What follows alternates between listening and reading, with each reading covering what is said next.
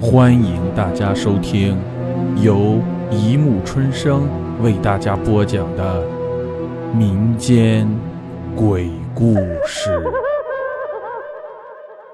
第一百七十八集《红粉骷髅伤》。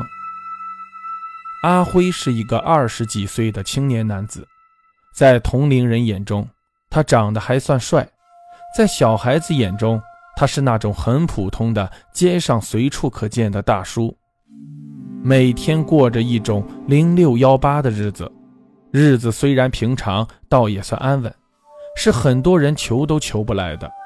他已经单身三四年了，上一个女朋友因为穷而离开了他。其实很多人都应该知道，这个社会上有很多那样的女孩，为了金钱名利奋不顾身。直到繁华褪去，才明白什么是自己该珍惜的。阿辉其实是一个很内向的人，属于那种在网上聊得很开，但是在现实中却不怎么说话，所以才会单身三四年了，依旧还找不到一个女朋友。他渴望有一个女朋友，不管贫穷还是富有，都一如既往不离不弃的女人。可是他不懂怎样去追求。所以只能等到艳遇一点一点找上他自己。他的网名就叫阿辉，每天在网上无所事事地浏览着各种网页跟笑话，不时的还在 QQ 里聊几句。这天，有一个叫红颜商的女网友加了他，他打开资料一看，正是本地人，一下子就兴奋起来，主动发话套着近乎：“嗨。”美女你好啊，在干嘛呢？没呢，我正准备煮饭。哦，没看出来美女还是个贤妻良母啊，嘿嘿。不知你多大了？我十八岁。阿辉上一个女朋友也是十八岁，青春明艳。这一下勾起了他对上一个女朋友的思念，两个人相识恨晚，越聊越开心。阿辉也觉得她一定是个美女。不然，说话口气里不会总是透露出一股满满的自信感。只是他的话里总会时不时的露出一些阴影部分，让人感觉他其实还是很忧伤的。他有故事，然后从而引诱自己去了解他的故事。美女，我看你年纪轻轻，怎么深沉的样子？你是不是有什么故事呀？来说给我分享一下。我给你分解分解。阿辉发过去一个涩涩的表情。过了一段时间以后，他才回复：“是，我确实是一个有故事的人，但是我的故事一般人还是别听的好，不然代价你可是承受不起的。”听到这里，阿辉就笑了。自己活了二十六年了，什么没见过？虽然性格闷骚一点。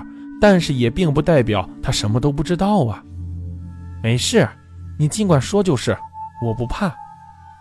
然后，女孩回忆般的说起了一段很久远的故事。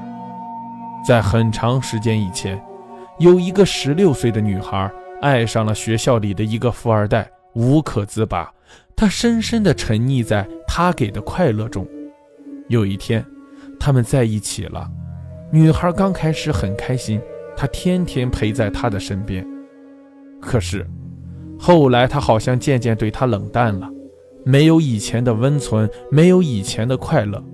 后来那人提出了分手，原因是他在外面又有了新的女朋友，那是一个比他皮肤白皙、身材高挑、一身傲气的女孩。所幸他付出的并不是很多，所以这次只是黯然离开了。过了一个月。她又找了一个男朋友，他虽然没有上一个有钱，可是他对她好，几乎自己有的全都给了她。后来他渐渐的也付出了真心，跟上次一样，这个也很快提出了分手。他疯了似的质问他，这一个他已经付出了真心，再也收不回来了。后来他知道，原来他也找了一个女朋友，他哭着他留下来。可是没有丝毫作用，他心灰意冷，准备去找他新女朋友好好谈一谈。可是当那个高挑的身影又一次出现在他眼前时，他终于控制不住了。怎么会又是他？他双眼冒火地看着两个人在他眼前秀出恩爱的一幕，自己再也控制不住了。他飞快地跑了出去。过了一个多小时，不知道从哪儿拿来一瓶硫酸。他慢慢的走到女孩的身边，趁着两个人不注意。在众人惊异的目光下，飞快的把硫酸泼到了女孩的脸上。伴随着一声凄厉的惨叫，女孩浑身像火烧一样，脸上顿时出现了一大块黑洞，布满了狰狞的液体，容貌尽毁。所有人都在忙着救那个女孩，没有人注意到他，他趁着别人不注意，偷偷离开了那里。第二天。学校就传来了那个女孩的消息，本来只是毁一张脸，可是硫酸却洒进了女孩的眼睛里，连喉管附近都有。女孩的脸毁了，眼睛瞎了，也说不出话来了。治疗需要一笔很大的费用，万般绝望下，她自杀了。那是个阴风怒吼、伸手不见五指的夜晚。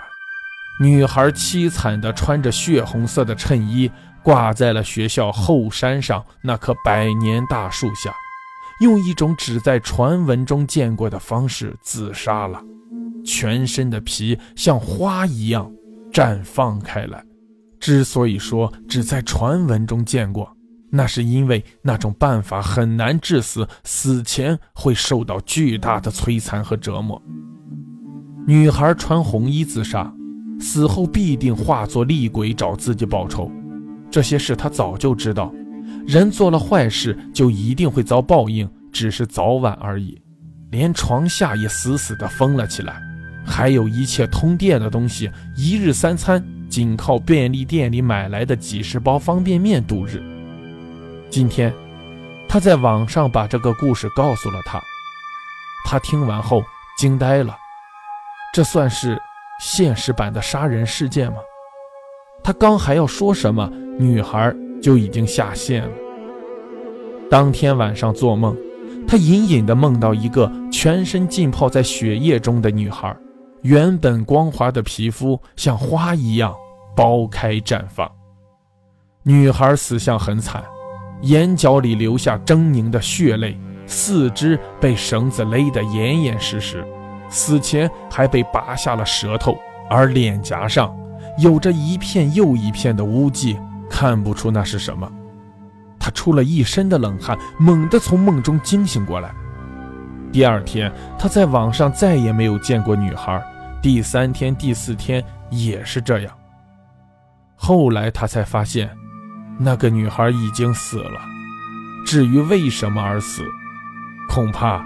只有她自己知道，也许那个梦变成现实了。好了，故事播讲完了，欢迎大家评论、转发、关注，谢谢收听。